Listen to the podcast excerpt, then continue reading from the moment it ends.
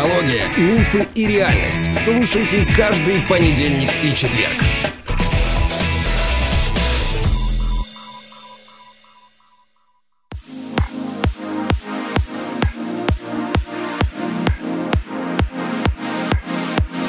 Привет, привет, привет, всем привет, с вами снова я, Вика Капецкая, и со мной сегодня снова моя мама Александра Капецкая. Привет, дочь. Мы продолжаем тему токсичности, и сегодня у нас немножко необычный выпуск а, с запросом из чата. Запрос был на дедовщину на работе, по-новомодному называется мобинг, и мы сегодня о нем поговорим.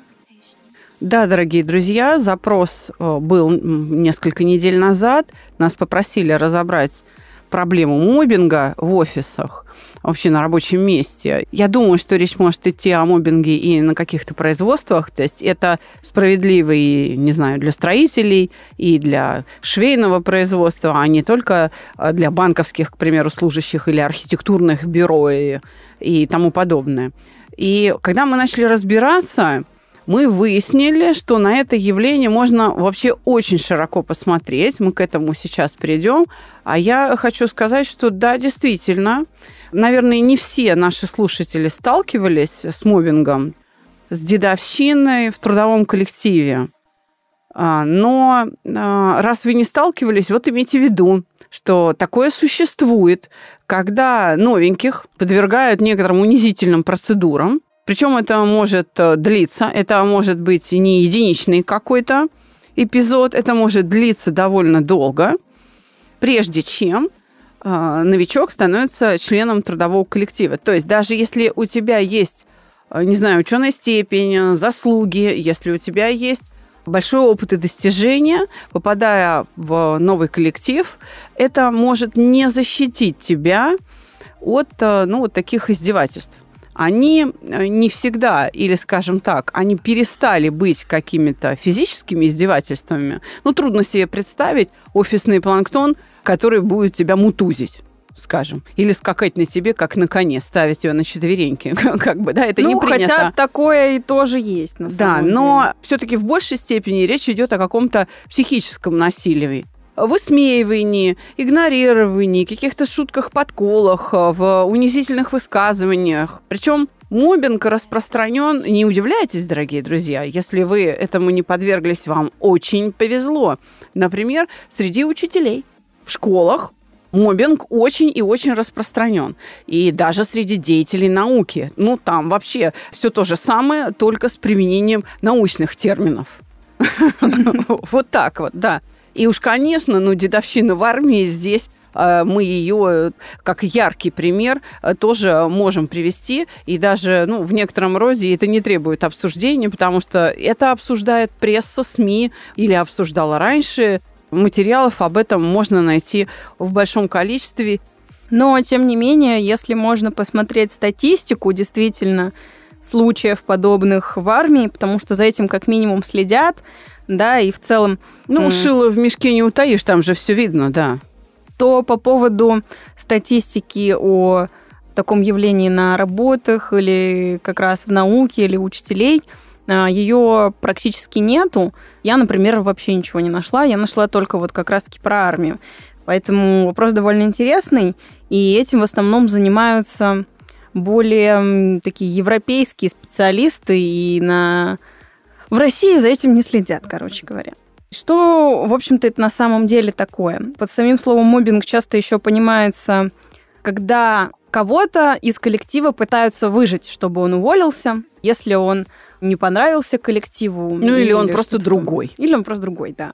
Либо... Как говорит моя дочь, есть белая раса, есть черная раса, есть Красная раса. Красная раса, желтая раса, а есть раса вишнушчатая. Да, конопатая. Есть конопатая раса, к которой я, видимо, и отношусь, потому что я, например, тому самому мобингу, это теперь я только при подготовке к, к нашему выпуску выяснила, что я подвергалась мобингу, как, как конопатая. Почему это на самом деле происходит? Мы с мамой читали разные статьи в целом, потому что, ну, я, например, э, работала, но с мобингом я не сталкивалась. Хотя я о нем активно слышала от своих же друзей, каких-то знакомых. А, и которые там, уже работают? Которые уже работают, да, угу. или работали. Плюс в любых сериалах можно это встретить. Американских особенно об этом любят э, говорить, что есть какой-то изгой, над которым все стебутся. Ну, они, как правило, приводят в пример школу. Мобинг в школе, когда старшеклассники над э, более младшими издеваются. Нет, и в офисах на работе тоже, в фильмах можно это встретить. И что же тут токсичного, да? Ну, естественно, здесь насилие над человеком по каким-то субъективным критериям. Но основной критерий вот этой дедовщины, он проявляется в посвящении. То есть ты должен влиться в коллектив именно посредством какого-то действия, где тебя чаще всего должны как-то унизить, ты должен как-то унизиться. А, в офисах, например, и в Азии это тоже очень распространено, и, к сожалению, у нас обычно человека спаивают до беспамятства, смотрят, как он себя ведет, и после этого он типа считается частью коллектива. Ну, то есть испытания устраивают, устраивают публичные испытания. Но, слава богу, если этим одним эпизодом испытания все и ограничится, а ведь это может быть длящийся процесс, затяжной, и в этом случае, да, стоит э, заподозрить, что у тех, кто так издевается над человеком, кто затягивает этот процесс и одним испытанием не заканчивают свои проделки, мягко говоря, что у них есть цель выдавить человека из общества. Да, если он не подошел или им не понравилось, как он прошел эту инициацию, если это в целом это так, так и есть. Мы с мамой в итоге разобрались, что это все процесс инициации. Да, но инициацию наши предки разрабатывали совершенно для других целей. То есть можно сказать, что дедовщина – это такой рудимент, современный рудимент, современный такой пережиток той инициации, которая была у наших предков, но она имела скажем так, другое назначение. Да, она в целом имела другой вид. И самая главная проблема именно офисов, чтобы подытожить э, мобинг в офисах и говорить как раз-таки глубже о дедовщине, и мы решили, что это все-таки вопрос инициации в первую очередь, а не самого отношения к людям. О чем мы будем говорить? Проблема в том, что зачастую начальникам все равно, что происходит в коллективе, главное, чтобы они делали свою работу. И также это просто плохой э, менеджмент. HR-менеджмент, да. да. То есть, когда никаким образом не организована культура адаптации новичков в коллектив. И когда никакого надзора за этим процессом не осуществляется, нет никакого заранее разработанного маршрута. Получается картина, при которой HR-служба приняла решение, что данный новичок пригоден, он нужен в коллективе, ну, коллектив другого мнения – и коллектив устраивает свои... А, Саботаж просто. Да, да, свои мероприятия для того, чтобы, значит, э, этому решению или воспрепятствовать, или поспособствовать, или, скажем, перепроверить правильность решения руководства или HR-службы. И получается некая такая параллельная реальность для новичка, который вроде бы формально подошел, и у него есть, например, испытательный срок или уже готовый контракт, то есть он э, с HR-службой уже обо всем договорился, он этому предприятию предприятию нужен, он выполняет свои рабочие обязанности, но коллектив так не думает. Коллективу нужно еще что-то, помимо его профессиональных качеств. Например, усвоение ценностей этого коллектива, обладание какими-то личностными качествами, приверженность чему-то. Да, какие-то а, интересы. Да, и разделять далее. их шутки и, там, или их ценности. То есть можно сказать, что мобинг возникает в, в, в тех предприятиях, в которых больная культура такая извращенная. Либо просто отсутствие культуры, когда корпоративная культура в целом не выстраивается. Я зачитала несколько статей и вывела такую вещь. Почему все-таки мобинг в офисах чаще всего происходит. Это вот как раз-таки плохая атмосфера среди сотрудников или отсутствие культуры, личные какие-то конфликты, например, двух сотрудников внутри, которые разделили на власть, два фронта власть, власть да. да, в офисе, а, непроработанный план работы коллектива, то есть в целом отсутствие какого-то трудового процесса нормального, настроенного, застой в компании, исключающий рост сотрудников и близкие родственные отношения в коллективе. Когда То есть ты к родственникам... роду племя не будешь, да, да, да, Ты как бы ты наш или не наш. Угу. И предлагают бороться в основном специалисты с этой проблемой, значит, анализом атмосферы в коллективе, посмотреть, кто выпадает, кто нет, методом анонимного опроса, естественно, сначала посмотреть просто, какие настроения есть, дать каждому работнику стремление к росту, да, возможности к какому-то росту именно в плане профессиональном и, может быть, каких-то soft skill ов, то есть общения навыков. и соблюдение правил. То есть нужно настраивать вот эту культуру именно со дружества внутри компании. То есть настраивать культуру компании на более а, мягкое общение, на более дружеское, но оставляя работу как а, один из основных критериев. Да, потому что когда нечем заняться, начинают искать себе развлечения, которое позволит снять возникшее напряжение. Вот это вот недовольство чем-то. Застой – это ж вообще говоря скука. И скука очень утомляет. А мы знаем, что когда психические структуры истощаются, рано или поздно эти неприятные эмоции конвертятся, превращаются в гнев. И вот он находит такой вид выхода, вот такой вот вид демонстрации, когда находится объект для издевательств. Как новенький, свежий, ты да. о нем ничего не знаешь. Причем да. неважно, что этот новенький и свежий, это он в твоем коллективе новенький. Может быть, у него есть какие-то заслуги. Может быть, он даже очень чего-то достиг, но для тебя он новенький, и тут, как говорится, шторки падают, и твоя агрессия выходит наружу. Даже ты если ты новенький, но ты начальник. Очень часто, когда приходит новый начальник, устраивает коллектив саботаж, если он ему не понравился, делают вид, что они что-то забыли, что-то куда-то не туда положили и так далее подставы. Это называется, организуют э, всяческие э, действия и ситуации, которые дискредитируют начальника, при том, что э, причиной для такого поведения может являться не его компетенции профессиональные и даже не его личностные качества, а просто внешний вид а что он лысый, или а что он толстый, или слишком худой, или... Много там, потеет да, или еще что-нибудь. Да, потеет, что да, еще что-то у него, э, не знаю, ну, то есть какие-то особенности, там, походки или, не знаю, в очках. Вот здесь у нас первый очкарик появился, вот давайте его за это унижать. Это абсурдно, это имеет логическое обоснование, только для того, кто этот мобинг осуществляет. Значит, если вы сумели выжить в этой обстановке и перехватить власть, подвергшись мобингу, то вы, конечно, будете править безоговорочно. То есть вы получаете подчиненный коллектив, но тоже на какое-то время. Несмотря на то, что очень часто пишут в статьях о том, что коллектив, в которых развита дедовщина, являются более сплоченными и что ими проще управлять, мама нашла опровержение. Да, действительно, перепроверив, кстати, армейскую дедовщину. Это исследование по армейской дедовщине. Ты абсолютно права, доча. В том, что вот армейскую дедовщину исследуют, а дру- другие виды дедовщины не исследуют. И поэтому статистику приводят только по армейской дедовщине. Почему? А потому что там же физическое насилие, там увечья. Увечья наносятся. Поэтому, ну, ее как бы вынуждены да, изучать, потому что это в том числе на боеспособность армии и на безопасность э, целых стран влияет. А вроде бы как мобинг в офисе, ну, вроде как он и не опасен. Он э, вроде бы как, да, на жизнеспособность отдельно взятой компании только влияет, а не на все общество. Поэтому там и не изучают. И э, стараются скрывать. Так вот. В чем ведь, же суть? Да. Так вот, нет, это сплоченность видимая. Потому что это псевдосплоченность, когда человек управляется не потому, что он понимает, зачем это нужно делать, почему нужно так себя вести, вот как все себя ведут, да, а из страха быть наказанным. В этом случае ликвидация лидера дедовщины в коллективе, ну, не знаю, просто э, где-то напился, плохо перешел дорогу, там, попал под машину, все полностью разваливает управление. Начинается анархия, и коллектив сцеплять нужно заново. Многие просто покидают коллектив.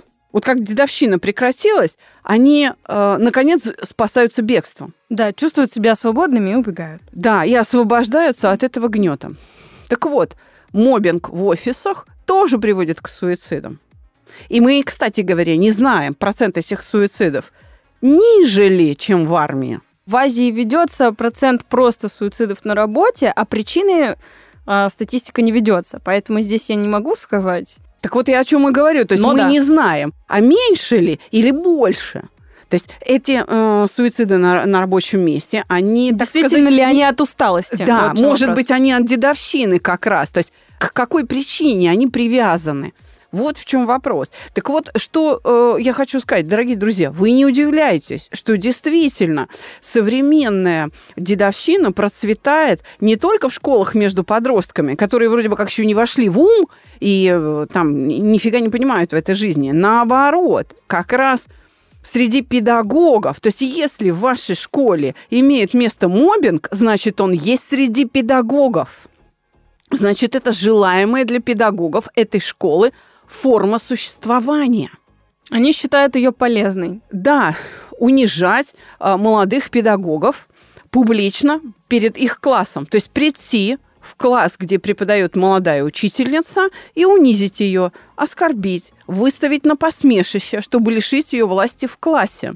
Мало того, дедовщина еще распространяется на школьные часы. Ведь у педагогов зарплата во многом зависит от того, есть ли классное руководство, сколько часов по предмету ты преподаешь. Дополнительные что... занятия, организация да, каких-то мероприятий, верно, олимпиады и так прочее, прочее, прочее. И вот к этому профессиональному богатству, э, которое дает тебе мастерство, развитие как профессионала в педагогике, не допускают начинающих. Ровно та же самая картина э, среди науки. Дедовщина в науке – это даже, э, наверное, явление, которое имеет масштаб гораздо больше, чем дедовщина в педагогике.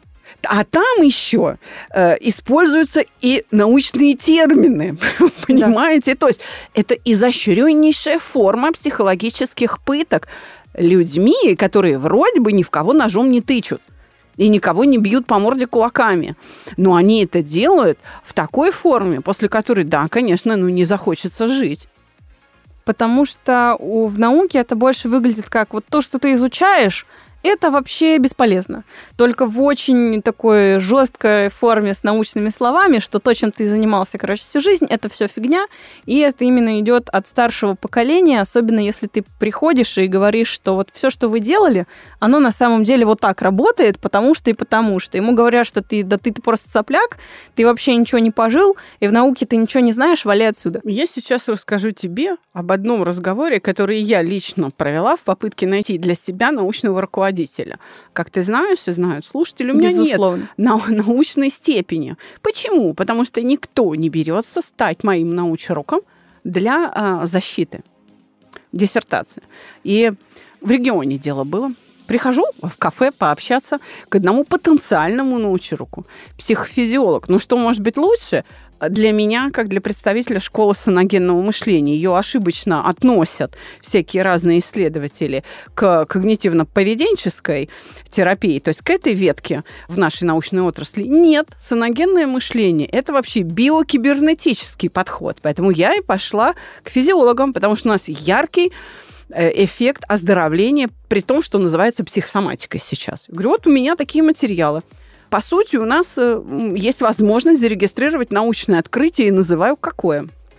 Профессор, психофизиолог, отводит глаза, и да, какое-то время думает, потом смотрит мне, наконец, прямо в лицо и говорит, деточка, у нас в естественных науках научные открытия не любят. Надо быть как все. Оставить науку без открытий. Понятно? Да, но наука движется вперед за счет критики предыдущих подходов, дорогие друзья. Невозможно никуда двигаться. Если мы не опровергли предыдущие или как бы не уточнили его, не пересмотрели, не сделали какие-то другие выводы, неизбежно на этом, то есть как только прекращается критика, пересмотр, переосмысление, да, прекращается развитие научной мысли – так вот, э, я вам хочу сказать, что если среди наших слушателей есть романтически настроенные к науке люди, вот имейте в виду, придется с этим романтическим представлением о науке расстаться. В науке процветает дедовщина и коррупция. И, пожалуй, почище, чем во многих правительствах или МВД. Мам, ну ты поделилась своей личной болью. Это мы поняли. Давай вернемся все-таки к теме. Получается, мы говорим о том, что вся токсичность этого концепта заключается в инициации, в таком плохом виде инициации в насилии, да, излишнем над человеком. Поэтому предлагаю разобраться в целом, что такое инициация, как она выглядела и как ее лучше, значит, поменять. То есть потом сделаем с тобой какой-то вывод на основе этого. Да, давай попробуем. Ну, окей. Значит, если дедовщина или какие-то ну, то есть хроническая или какая-то вот э, показательная, да, э, дедовщина в виде одного какого-то испытания публичного, имеет своей целью именно адаптацию человека э, в коллектив – то есть возможность, пройдя испытание, действительно стать членом этого коллектива. Ну, скорее не адаптировать, а проверить его, пригоден он к этому коллективу да. или нет. Самое Это, наоборот, главное... метод либо выкинуть, либо оставить себе. Да, это такой метод отбора. Угу. В некотором роде экзамены, которые мы сдаем, ну, в, в разных учебных заведениях, можно назвать такой, значит, ну, формой легкой да, формой инициации, то тогда дедовщина полезна а ты стань таким, как мы, а мы должны проверить, ты наш, не наш. А если мы говорим о токсичности концепта дедовщины, то именно в истинном понимании дедовщины это такая инициация, которая, во-первых, никогда не заканчивается, она хроническая, mm-hmm. а во-вторых, она не имеет целью адаптацию. Она имеет целью просто самоунижение. И она выродилась по смыслу. То есть, смотри, наши предки – я не читала материалы, извини, сейчас ты можешь э, Я читала. Да, и опровергнуть. Но я предполагаю, что инициация была нужна для того, чтобы помочь человеку с самоопределением, чтобы он нашел ответ на то, там, кто я. Например, была инициация в мужчины или в женщины. Вот э, очень зря, что эту инициацию, ну, как бы не сохранили. Может быть, надо разрабатывать новую. Почему? Потому что отсутствие этого ритуала, этого испытания приводит к тому, что у нас 64 гендера, и хрен поймешь, кто ты. Ну, я сейчас обостряю нарочно. Но ведь на самом деле я строю свой бизнес в основном на тех людях, которые не знают ответа на вопрос, кто он. Ну, это правда. Но прежде чем рассуждать о инициации в целом, я зачитаю значение слова инициация, потому что, может быть, кому-то оно незнакомо. Ну, давай, а, давай, знакомим Сейчас чаще всего используют э, слово «посвят». Оно э, часто имеет место где-то в общагах, э, в университете. Студенты ты имеешь да, посвящение, посвят инициация – это одно и то же. Если с латинского, то это совершение таинства, посвящения. Обряд, знаменующий переход индивидуума на новую степень развития в рамках какой-либо социальной группы или мистического общества, Среди ритуалов перехода особое место занимают ритуалы инициации или посвящения. А, в религиях, в разных, в разных культурах они выглядят по-разному, но чаще всего а, из того, что я прочла, оно делится на три этапа. И при этом третий этап, он не для всех. Первый... Почему? Сейчас расскажу. Первый этап посвящения инициации в обществах, в каких-то культурах, он всегда имеет место из ребенка в взрослого. И у, у девушек и у мужчин чаще всего они разные в большинстве культурах. И при этом оно происходит не в какой-то четкий возраст. Вот у нас принято, да, 18 лет, ты типа уже взрослый. Это решается в семье. В славянской культуре чаще всего даже не отец с матерью решали сыну или дочери пора на инициацию. Пора да. на инициацию. Чаще всего это был брат, старший брат, либо дядя. То есть не прям тот, кто ближе всего к тебе, родители, которые там тебя любят, а более-менее сторонние люди, которые в целом, ну, брат не сторонний и человек, любят, но, дядя. но не предвзятые, не да. так предвзятые. Так. И оценивают, вот ты готов или нет, и отправляют, значит, тебя на инициацию. Это первое посвящение. Второе посвящение – это уже когда ты выбираешь свое место вот в этом обществе, то есть в какой-то своей деревне, в каком-то своем племени, то, чем ты будешь заниматься. Когда это ты... уже как бы профессиональная инициация. Да. То есть первое, ты ребенок или взрослый, соответственно, можешь или не можешь определенные действия выполнять. Это мера свободы расширяется, потому что ну, ты взрослый, значит, да, у тебя обязанности прибавляются, ну и свободы прибавляются, да? и профессиональная. Ты вот такую роль несешь. Да, так. Там, ты, например, охотник, или ты там, например, строитель, или ты там... А ты для красоты поешь, а да, ты поешь, ты поешь, всех вдохновляешь. Да, ты так, там а танцуешь, ты врач, да, а ты, ты будешь врачом лекарь. или шаманом. Окей, так. И это решается, пока ты там взрослый, то, что у тебя получается лучше, и потом уже происходит посвят. И последний, он не для всех. Почему? Потому что последнее посвящение – это посвящение в вожди, в какие-то шаманы, то есть ты берешь э, руководство всем племенем, отвечаешь за судьбу всех сородичей. Да. И это как вот, ну, в древности можно сказать, что коронация, да, становление президентом. Это угу. не для всех, но при этом первые две стадии, они для всех. Отлично. Э, мне нравится. Значит, получается, что, э, можно сказать, свадьба – это тоже инициация, но семьи. Вот да, это скажем. инициация семьи. Да. очень жаль в таком случае, что ликвидировали инициацию в докторов, то есть убрали клятву Гиппократа. Врачи уже давно не, не дают клятву Гиппократа, и поэтому мы имеем сферу медицинских услуг. А это совершенно э, другой смысл того, что раньше было медициной, которая была здравоохранением, понимаешь, целительством. Поэтому сейчас медицина, да, просто превратилась в бизнес, а не, а не в попытку продлить жизнь э, человека. Окей, тогда получается, что мы, ну как мы, не мы с тобой, а мы вот все современные люди, все, все кто сейчас э, на планете, мы должны задуматься и разработать какие-то новые ритуалы, инициации. Мы, кстати, об этом немножко говорили и с Александром Андреевичем Добровинским в сезоне «Супружеская жизнь», по-моему, во втором сезоне, и с твоим папой, с Андреем Капецким, mm-hmm. да, мы здесь э, с ним э, говорили о том, что семьи разрушаются, потому что устарел, выхолощен смысл ритуала инициации семьи, вот свадебного ритуала. И что теперь нужно сменить этот ритуал. Я предложила поставить препятствие что э, замуж выйти или там жениться может не всякий, а только тот, кто прошел испытание. Докажи, что ты имеешь право быть женатым человеком. И именно семьям дать какие-то социальные гарантии льготы, которых нет ни у кого. То есть семьи счастливые, причем семьи счастливые, да, семьи, они должны быть элитой общества. Вот так. Если материальные ценности сейчас рушатся, мы с тобой про это говорили, когда говорили о токсичном успехе. Да. Если вот количество шмоток и количество развлечений, которые тебе доступны, уже не ценность, то тогда ценностью становится счастье.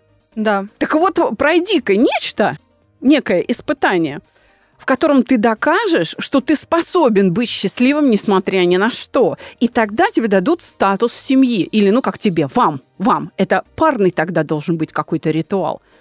И мне кажется, что эта идея лучше регулирование отношений человека вот таким способом лучше, чем регулирование законодательным способом. Потому что законы-то есть, да кто бы их соблюдал? Да, нужна культура. И вот, например, у тех же славян – чьими потомками мы являемся, было у них так. А, лагерь обычно находится в лесу, и посвящение обычно было ночью. Почему? Потому что ну, согласно ну, верованиям славян, нет, подожди, послушай, традиционно приравнивался к потустороннему миру а, и mm. противопоставлялся как территория чужая, неосвоенная и не домашняя. То есть mm. не в домашних условиях. Это должно быть что-то другое, выйти из зоны комфорта, если mm-hmm перевести, да, на новый язык. Да ладно, темнота друг молодежи. Какой тут может быть дискомфорт? Ну-ну. Выход за свою территорию приравнивался к смерти, а нахождение в священном лесу воспринималось как пребывание там. Этим можно объяснить, почему большую роль в э, инициации играли существа потустороннего мира, а также чаще всего их окунали в реку или они переходили через реку, который являлся мостом как бы между твоим домашним обычным миром и новым, куда ты должен был прийти и пройти инициацию. В сказках это нашло отражение в образе Баби Яги, угу. кстати говоря. А она, между прочим, являлась образом языческой богини Мокоши, насколько мы с тобой знаем. Это очень древняя богиня плодородия, земли, материнства и всего остального. Так вот, почему она в лесу общалась с героями, которые к ней приходили. Так. Среди ее функций были определение судьбы человека и владычество над миром мертвых. В реальной жизни молодых людей по прибытии в лагерь встречали поэтому именно жрицы этой богини, а дальше обряды проводились мужчинами. Сейчас э, многие вспомнят э, волшебную шляпу в Хогвартсе. При помощи волшебной шляпы осуществлялась инициация студентов и распределение их по волшебным факультетам известного фэнтези. И прежде чем приступить ко всем этим обрядам, которые там были, они должны были принести жертву. Но Жертва это была не какая-то физическая, то есть не надо было а, убивать разрезать барашка. себе руку, а, убивать угу. барашка и так далее. Нужно было избавиться от излишней привязанности к матери. А, перерезалась энергетическая, в скобочках, пуповина, беззаботность и беспечность в какой-то степени отречения вот от матери. Нужно было избавиться от вот этого своего детского и осознать вот эту свою взрослость. То есть те, кто готовы были пожертвовать своей беспомощностью и взять на себя ответственность. Тогда я знаю сказку русскую народную, где описан обряд инициации девочки в женщину. Приводи. Маша и медведь. Она там, значит, заблудилась, а потом, помнишь, испекла пирожков и говорит, Миша, неси пирожки к маме. Помнишь, она залезла в эту корзину с пирожками. Высоко сижу, далеко гляжу, не садись, Миша, на пенек, не ешь пирожок. Вот как осуществлялся ну, это, видимо, сказка, была способом подготовки сознания девочек к обряду инициации. Тоже в лесу. Возможно, вполне может быть. Самое что ни на есть. Но видишь, да, жертва какая? Ну, вот, самостоятельность. Жертва в том, что а ты не можешь больше звать на помощь. Бесполезно. Жертвуй своей вот этой вот... Э, беспомощностью. Беспомощностью, да. Бери и делай. Но при этом сам обряд часто состоял именно довольно из жестоких вещей. Вот уже после того, как ты пожертвовал своей беспомощностью, да, когда ты а, начал вступать вот в эту взрослую жизнь, а дальше фазы уже могли быть нанесение каких-то ран, голодания, даже унижения. Их могли брить деревянной бритвой, а, таскать за волосы, могли заставить залезть на дерево или на столб и кукарекать, плавать в пыли, бросали в них воду, мазали сажей и так далее. Ты знаешь, это сейчас нам кажется такой обряд, и все то, что ты перечислила, дикостью. Я здесь не вижу нанесения побоев каких-то, ну, то есть именно тяжелых увечий. Я здесь этого не вижу. Но я предполагаю, что для людей того времени это было в порядке вещей. Ничего такого особенного. Ну, таскать за волосы или там пыли там как бы искупаться. Для них, это для нас сейчас дикость, потому что мы неженки технократического мира. А тогда это, ну, совершенно, ну, подумаешь, это можно было перенести, потому что это было повседневно. Поэтому я предполагаю, что обряд инициации дает возможность человеку перейти из одной повседневности, видишь, в другую повседневность. И да, действительно, через испытание, потому что уровень сложности повышается, когда ты становишься взрослым, например, если мы говорим о первом этапе инициации из ребенка во взрослые, то да, у тебя Э, опасность, степень опасности повышается, значит, ты должен быть готов с нею столкнуться. Поэтому обряд инициации включает помещение тебя в ситуацию опасности. Но в том случае, если ты готов, видишь как, тебя не просто так вот над тобой издеваются, а ждут, когда ты готов будешь, и тогда подвергают этому обряду. Мне кажется, это полезно. И самое главное, он не остается полностью тайным. То есть в целом ты знаешь, что там будет, и ты с осознанием этого туда идешь. Совершенно верно. Ну, видишь, и опять же, обряды инициации не имеют своей целью пустое издевательство над жертвой, создание ей каких-то там негативных эмоций или переживания боли. И оно имеет смысл именно повышения живучести того, кто проходит э, этот посвят, для того, чтобы он стал полноценным членом общества. Ведь, как мы знаем, отряд всегда движется со скоростью отстающего. Вот чтобы отстающих не было. Вот для чего, я предполагаю, были эти обряды. И после посвятов очень часто на утро были пиршества, какие-то праздники, то есть это было именно приветствовали как бы нового члена, уже взрослого, нового человека, уже не ребенка, радостно с песнями, с едой и со всем остальным. Мало того, ни у кого из членов общества не было сомнений, что он действительно пригоден, и он действительно такой же. То есть сюрпризов уже не будет. Понятно, кто он на что способен. Да. Но на работу, кстати, вот даже если посмотреть разные фильмы об этом, можно встретить такие ритуалы, остатки именно посвящения в какую-то профессию. То есть, чтобы стать кузнецом, ты должен выковать меч. То есть вот до этого тебя учили, учили, учили, а теперь ты должен сам выковать меч, и после проверки меча, если твой меч действительно достойный, если он там крепкий... То есть он острый, да, не ломается. Там достаточно закален, угу. не грубый, там, не тяжелый, но его удобно держать. Все, ты стал мастером, и теперь ты переходишь вот в кузнецы, и больше к тебе нет никаких претензий, что ты же выковал меч, значит, ты уже умеешь ковать мечи, и к сомнения к твоему мастерству, к тому, что ты умеешь это делать, уже нету. Перепроверять, значит, тебя не будут. То есть контроль качества уже не нужен, пожалуйста. Вот открывай свою кузню и поши там как хочешь, да? Да. Уже, да, степень доверия. Но это, по сути, лицензирование. Да. А опять Сейчас же, экзамен так... на аттестацию и лицензирование, вот так скажем. Но Только... это тоже было публично, то есть ты всем должен был показать, что вот я сделал вот так вот. В целом, если посмотреть, они необходимы, а, все эти обряды и инициации, все эти ритуалы, потому что Они действительно скрепляют общество. Мы видим, кто на что способен. Взращивается какая-то культура, ценности остаются крепкими. То есть это приобретает именно крепкость каких-то совместных внутренней конструкции человека его самоопределение, его самоидентификация, она облегчается. Человек точно понимает, кто он. Имея ответ на этот базовый вопрос, он может двигаться дальше.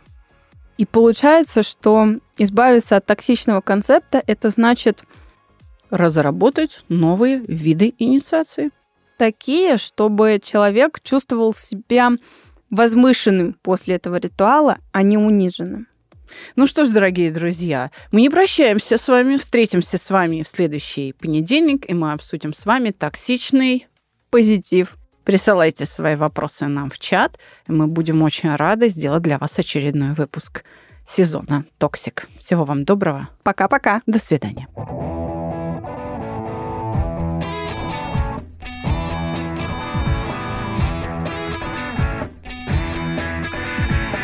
Психология, мифы и реальность. Слушайте каждый понедельник и четверг.